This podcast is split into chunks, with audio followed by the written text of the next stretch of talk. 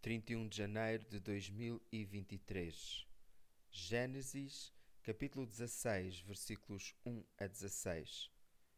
A partir de então, Agar passou a referir-se ao Senhor, que era quem falava com ela, como o Deus que olha por mim, e pensou para si: Na verdade, eu vi a Deus, mas depois de ele me ter visto primeiro a mim. Quando o homem, na sua inteligência e entendimento, tenta ajudar Deus a resolver as situações, normalmente o resultado é desastroso. A intenção de Sarai até poderia ser boa, mas veio criar um conflito que dura até hoje. O filho da promessa era só um, e não era Ismael. No entanto, Deus, na sua misericórdia, promete também uma numerosa descendência a Ismael, a quem acudiu na sua aflição.